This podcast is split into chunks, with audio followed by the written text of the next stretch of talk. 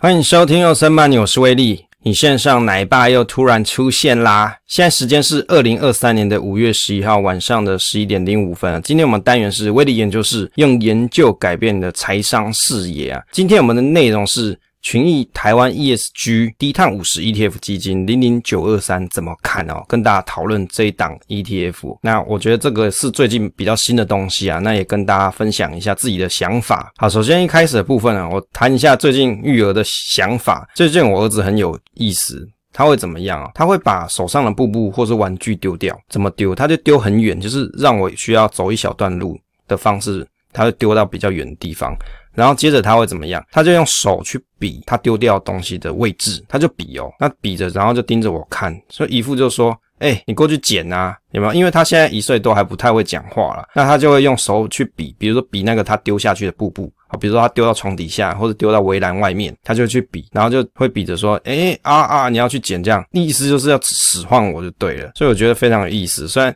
他现在还不会讲话，但是他好像可以表达自己的能力，就可以表达自己想要什么，那让我觉得很惊奇。那但是好像我都必须要去做一些事情，才可以满足他的想法，我就是觉得很意很意外了。好，接着来跟大家讨论这个主题啊，关于零零九二三怎么看？其实关于这个群益台湾 ESG 低碳五十 ETF 啊，这个零零九二三它所主打是什么？是碳金啊、永续还有获利投资新显学，这是它的 slogan 啊。那在二零二三年四月二十五号的集宝股份啊股权分散统计资料里面就有提到说，零零九二三在周成长的人数跟周成长率上都表现得蛮出色，是受到投资者青睐的 ETF 之一。那当然，这个会不会是投信去买广告，这我不知道。但是我想这是有讲资料出来的，可能大家还是可以去查验一下。投资人对于结合碳金龙头跟兼顾永续经营跟企业获利的低碳 ESG 表示给予肯定啊。这新闻上所讲的，那也就是这个是未来投资的趋势之一啊。那意思是说，大家如果要投资的时候，你就会去考虑到说，我是不是要去追寻所谓的低碳 ES 的题材，那以及要不要去买一些碳。金龙头啊，去配合未来的投资投资趋势。那就威力的想法来看呢、其实关于这种低碳啊。或者是关于 ESG 的东西啊，其实是世界趋势没错。那一开始在二零二零年的时候，应该是讲 ESG，那到现在已经开始在讲这种低碳的时代，也就是公司在经营的时候就要考虑碳排放这件事情。那的确这也是未来的市场主流，但是它会不会是现在红一阵子呢？这个威力也不知道。但是我认为这个的确是市场未来的主流。那我们在前几期的节目有跟大家讨论过关于这种。碳税啊，或是碳费啊，或是未来关于这种碳相关的一些题材的研究，那也有哪些概念股也跟大家分享过了。那有兴趣的朋友可以回放前几期的内容。那接着来看一下，提到这种低碳。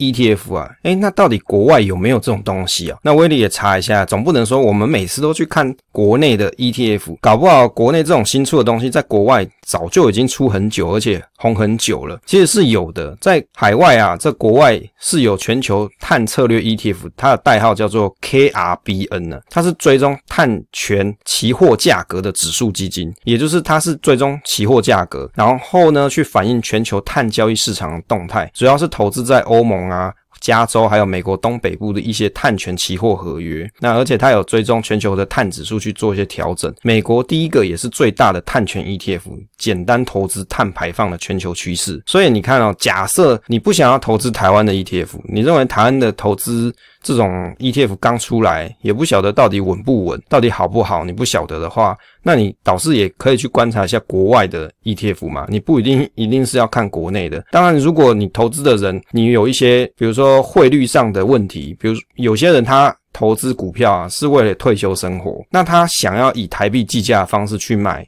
ETF，他不想要用。美金的方式去开海外海外的券商，或是付委托美金的方式去买，那他就会考虑买国内所发行的海外市场 ETF。可是如果你本来就有在买一些海外市场的 ETF 的人，你不一定要买国内的 ETF 啊。像你很喜欢这种碳策略的东西，那你去买 KRBN 其实也蛮好的啊，因为它的确就是在做这件事情的一档 ETF，而且也有出了一段时间。那而且是目前最大的碳权 ETF，在美国。我看了一下它的管理费，大概是零点七八啦。那殖利率有二十一点三八，总管理费用是零点七八，年化标准差是三十一点九四。就端看大家自己的研究。那我看了一下它的回报率啊，我们在这个影投影片里面就有放回报率的部分，一个月、三个月、六个月，还有从这一档。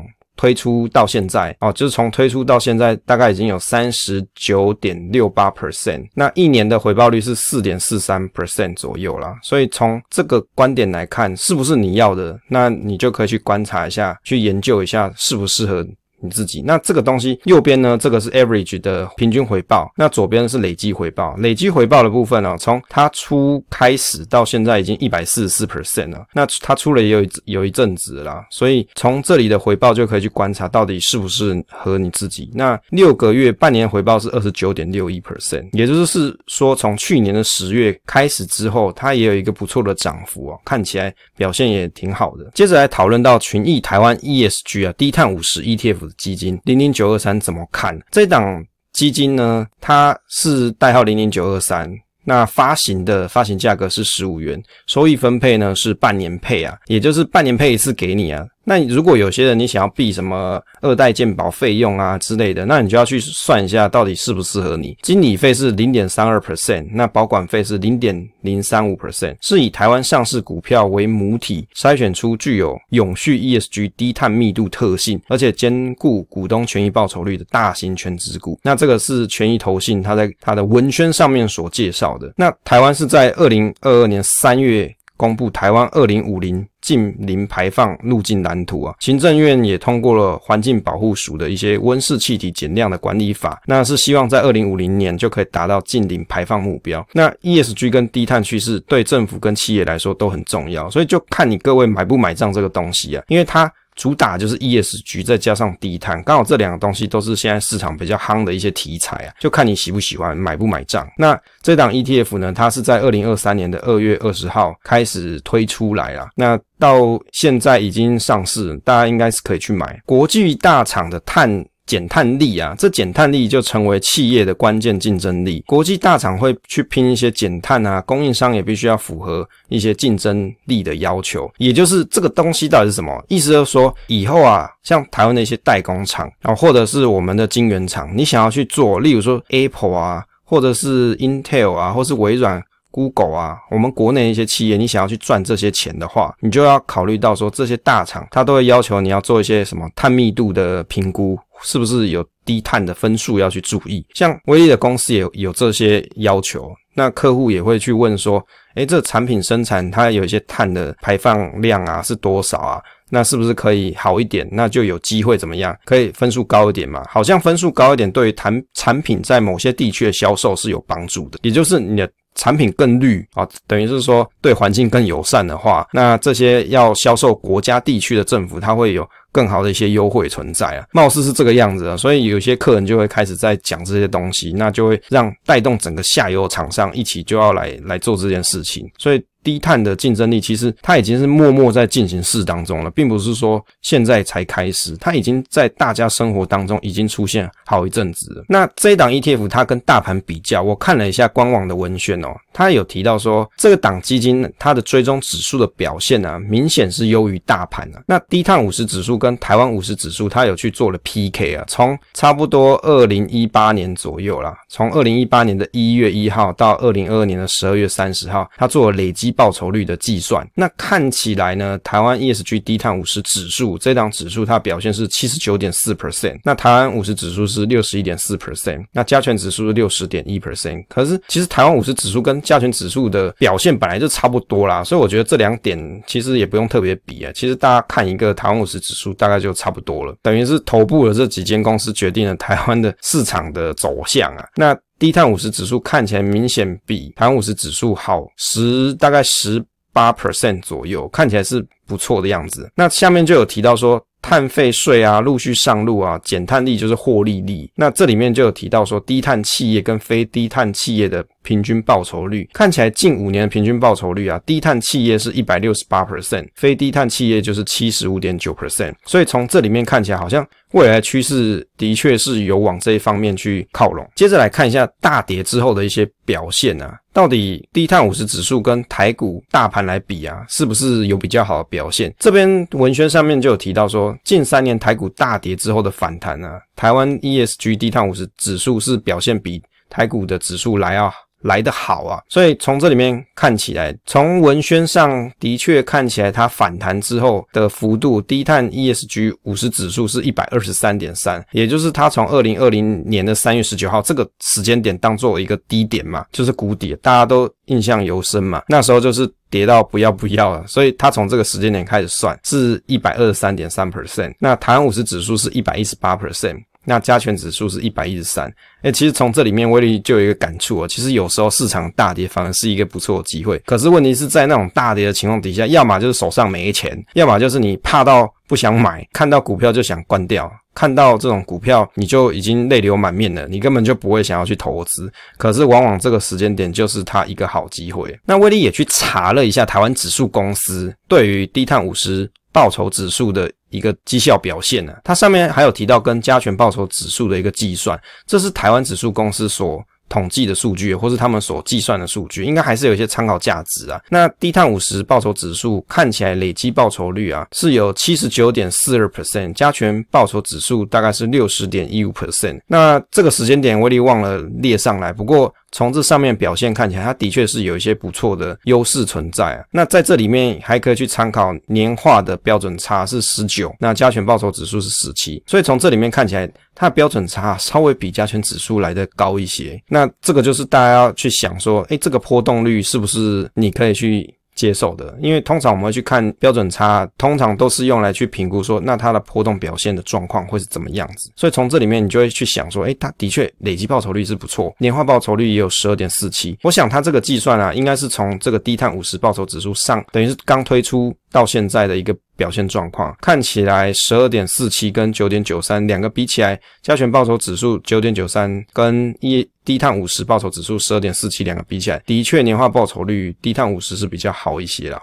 这档 ETF 它到底适合什么投资人哦？其实，在公开说明书上，它就有提到说，这个是提供投资人参与台股 ESG 低碳的投资工具，所以它适合什么人？他就跟你讲了，因为它的 title 就已经写给你，它叫 ESG 低碳嘛，所以你如果想要参与台股 ESG 低碳这种。投资的话，那这档 ETF 就很适合你。投资人就不用去选股，你就没有这个压力啊。投资的决策就比较单纯。那聚焦 ESG 跟低碳排放就是它的特色。那这一档 ETF 里面呢，内建有收益平准金呢，等于是说，它如果有配息这件事情，那它配息的时候就比较不会因为新进的投资人而导致配息下降，等于是配息率下降。等于是如果用大家。用白话的角度来讲，就是你的殖利率就不会受到影响。那我想最近出的这些 ETF 啊，多半都有收益平准金啊，所以已经变成 ETF 显学，好像你没有比较奇怪啊，大家都有才正常啊。接着来看一下公开说明书啊，威力有做一些重点，就有画一些笔记啊，用荧光笔画了一些内容。那如果有看影片的朋友，你就可以直接看。那如果 Podcast 的朋友就用念的，你就可以听一下。其实哦，它的成分股筛选里面啊，它当然有做一些流动性的检验。那至少要有十个月自由流动周转率达到一 percent。那你要有这样子一个表现状况，才会落入它的流动性检验当中啊，你才有机会被选中。再来就是指标筛选，这里面呢就会去观察像台湾永续评鉴年度评鉴的资料，那他会去观察这个东西，依据这里面所打的分数啊，永续评鉴。这个标准啊，他会去对这些公司打分数。那有的公司呢，它可能会被标，比如说 BBB 级，那或者是其他的级别。那在此它的标准里面呢，要至少是 BBB 级别以上的公司，而且它会剔除一些重大性事件的黑名单的公司。那就是比如说，这间公司它曾经有一些不好的传言啊，或者是新闻啊，它对于这种永续发展是一个障碍的话，它就会去剔除。那再来，它还会剔除关于涵盖到赌博、烟草、情色或争议性的武器之公司哦。我关于这一点哦，就很有一些想法，是吗？台湾到底有哪些公司是有赌博的？大家可以想一下。就我的印象当中啊，好像有一些是做赌博游戏机的那种 POS 机哦，这种那那种赌博的游戏机啦。我想这个这种公司可能就不会进来。烟草台湾好像没有推出这种烟草的公司哎、我没有印象有。那台湾烟酒这是政府的吗？也没有上市，所以也不可能。争议性的武器之公司哦。武器公司台湾最近很红啊，军用的这些武器，什么汉翔啊，或是其他无人机的啊，或者是其他造船的啊，这的确是蛮多。可是他这里提到说争议性武器，我就不知道你怎么去 how to define 的争议性啊？我做潜潜舰的台船可不可以？这有没有争议？那我去坐飞机的保护台湾的，这有没有争议？我不知道他们所谓争议性的武器是指只要是武器公司就会剃掉呢，还是争议性的武器才会剃掉？那这个怎么 define？我想说明书里面也没有写得很清楚啦，所以就是大家自己到时候去观察说这些成分股的状况，它表现。那另外呢，它有一个筛选标准是近四季税后 ROE 是正数，那也就是用白话来讲，就是公司你要有赚钱啊。没赚钱就是就是滚蛋，然后不要选进来了。要赚钱的我才来来去研究它，然后才放进来筛选。那接着就用自由流通的市值去递减，选取前一百名的股票去计算什么碳密度指标做筛选。也就是说啊，当它要选到这一百名公司之后，接着下一栋。它就要做碳密度的筛选，那碳密度的指标是以碳排放量除以年度营业收入，所以它的指标的定义是这个样子：剔除碳密度指标前二十 percent 高的企业，也就是碳密度太高的这种企业啊，它就不要了啊，因为它要追求什么低碳嘛。那另外呢，它有提到说，成分股如果不是属于碳密度指标前十 percent 高的这些公司，它就保留。那如果剩下不足五十档呢，它就会用碳密度指标相对较低的公司去补足成分股的内容。那而且会依据啊。金融跟非金融产业分群进行碳密度指标检视，诶，威力觉得这一点还不错啦。为什么？因为金融业本身它本来没有什么碳排放量啊，所以啊，如果你把金融业直接列到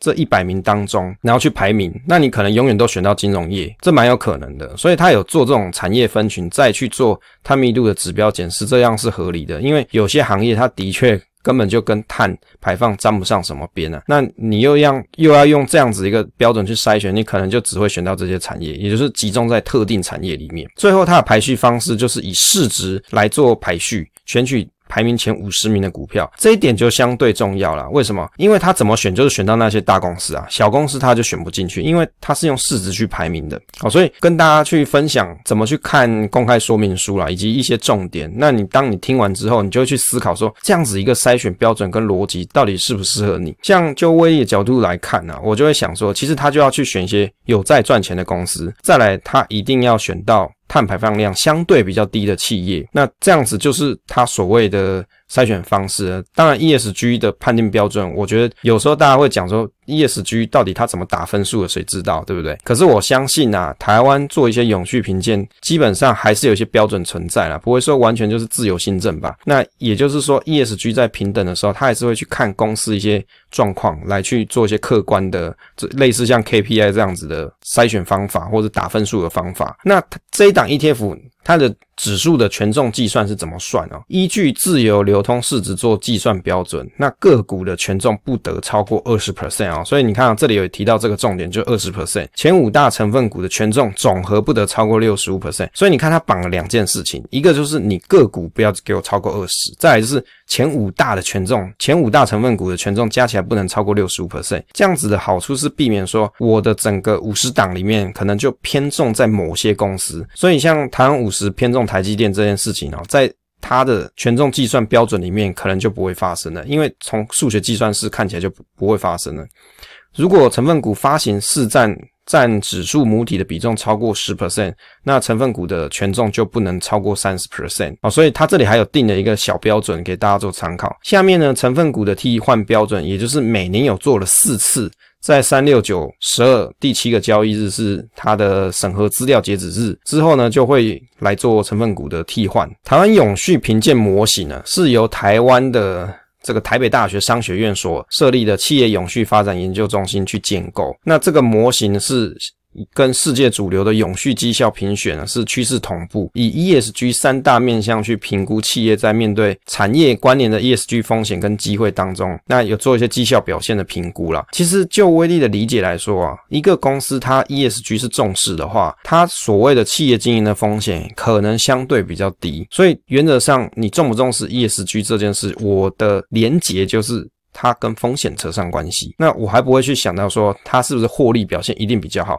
当然，你公司经营的风险小，相对的公司的获利能力可能就相对较长嘛，比较比较强一点呐、也就是你犯错的少，那你就有机会赚更多钱嘛，这个是一样的事情，也就是比谁犯的错少。的意思，那这个评鉴它有打分数啊，从低级到 AAA 级，最高级叫 AAA 级啦，那最低级是 D 级，哦，那大概是这样子一个评鉴方式。那零零九二三的前十大持股啊，从它的月报上看起来啊，前十大第一名就是台积电，它比重已经有到三十点五四 percent，联发科是七点四九 percent，这个三十点五四 percent 啊，威力觉得有点奇怪，因为他刚才所提到应该一档。标的啊，不得超过二十 percent，就个别成分股权重不得超过二十 percent，所以它这里列到三十 percent，威力是觉得有点奇怪，不知道是不是它还在调整当中，因为它才刚上市嘛。上市的 ETF，你去看它成分股的比例变化，通常有些不准。为什么？因为它资金可能还没有配置到位。那如果当它配置到位之后再去看，可能你要过一段时间去观察，可能会比较准确。就它的筛选逻辑啊，跟方式来看，应该不应该出现三十 percent 的这样子一个比例，是比较奇怪一点。那联发科是占了七点四九，联电是五点二三，鸿海是四点七八。诶，等等，大家有没有觉得很奇怪？刚才念这些东西不是零零五零里面的吗？好，我这特别把零零五零前十大持股也列在这张图里面。台积电就有四七诶，鸿海四十点五八，这是台零零五零啊，联发科四点三二。所以你看哦，前面几大持股在这个十个。成分股里面啊，十个前大前十大成分股里面，根本跟零零五零就很接近啊，什么联电啊。台达电啊，联发科、鸿海、台积电不是都榜上有名吗？都里面有的就有嘛，只是说零零五零还多了一些，像是这个前十大前十名的成分股，还有中华电啊、南亚这些这些公司存在。但是南亚会不会是属于碳排放量比较高的？所以在低碳的这种 ETF 里面就不存在。所以你看，从这个成分股里面就可以去看出一些端倪啊。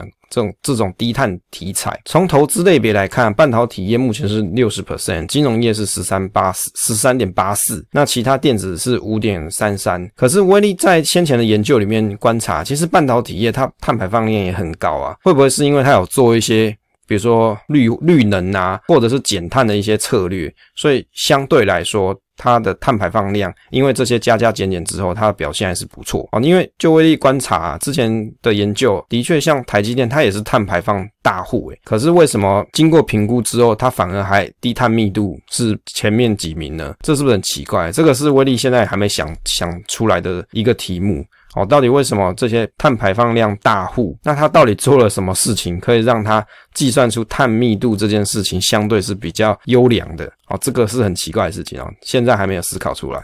观察一下零零九二三的走势图，到今天五月十一号的表现状况啊。从它上市，它上市到现在大概三月嘛，三月到现在五月，看起来它的表现跟大盘的趋势是很接近啦。那因为最近的状况，那因为我们现在台股的状况看起来是有一些波动存在，那零零九二三也是跟着一样波动，就是它跟大盘走势原则上是很接近、很像的。好，最后结论的部分啊，结语的部分啊，零零九二三它是市值型加权的 ETF，它多了 ESG 的。排碳筛选标准跟世界的趋势是相同。那低碳排放啊，是企业转型的重要目标，也就是有些公司它可能没有做到低碳这件事情，那这就会对于什么生产的成本有显著的影响。如果你有在低碳这边有做一些琢磨的话，那对于未来的生产成本就会有比较好的帮助嘛，因为你就不需要花这么多的钱去买一些。碳权、啊，或者是缴碳费啊、碳税这些东西，那越早转型的公司就越有利基点。ETF 只是方便大家去一次打包投资，因为你投资个股，你不知道到底哪一个个股是比较合适的，甚至你也不知道那间公司它低碳的程度到哪里，你没有一个判断标准啊，或者是你要自己花很多时间去 study。可是像这种低碳密度的东西，谁有美国时间整天去算那个低碳密度啊？那你如果又想要投资这种题材的人，那 ETF 就是很合适的工具，因为人家都帮你功课做完了。第四点哦，从成分股看起来，它其实跟零零五零很相近啊，好处就是在于说它有些权重上限，避免单一的持股过大。当然，它有特别强调关于 ESG 跟低碳的东西，就看你各位买不买账啦。那但是就从成分股跟零零五零比起来是很接近的。如果你已经持有零零五零的人，你未必要去。转持档标的，那因为假设你手上账面上已经有好多零零五零了，有些人是存着退休嘛，那你有那么多零零五零，比如说你有一百张零零五零好了。你会因为出了零零九二三，然后就把零零五零全部卖掉，然后转零零九二三吗？在成分股又很接近的情况底下，这样转换啊，其实有点浪费你的手续费成本啊，而且你还要缴一些税金的部分嘛。就威力的角度来看，如果成分股这么接近的情况啊，其实是没有必要一定要去转换了。但如果你现在是手上没有买什么股票的人，你想要参与到低碳的这种题材的话，那的确是一个不错的机会啦。但是就威力给大家的建议就是，像这种 ETF 啊，它刚出。才没有多久，你不见得现在你就要马上进场，你可以观察一段时间之后，你对它有信心，也了解它的内扣费用大概是多少，那你再来决定你要不要进场。因为 ETF 的内扣费用，通常你要它上市之后已经一年或是一年以上，你去观察才会比较准确。那甚至它成分股啊，或者是它的筛选机制的方式，还会有一些调整。那这个调整就会到后面你才知道嘛。像零零八七八一开始也没有收益平准金啊，后来才发现需要。所以，于是就加了收益平准金。那这一档标的，它会不会未来因为一些市场上销售情况啊，而导致它有一些变化？这是有可能的事情，只是。让大家有一个留意，那这个分享就是让大家有一个留意说，假设你今天你有想要投资关于低碳相关的东西，你又不想自己花时间去研究的话，那其实台湾的台股市场就有出了像零零九二三这种东西。但是原则上你要对这种题材你是有兴趣的，你也认同这样子的价值是有意义的，你再去做投资。好，因为投资这种东西是很主观的，不是说大家跟你讲哦，以后就是低碳行情，可是你在想这件事情哦，因为这档标的它是以市值。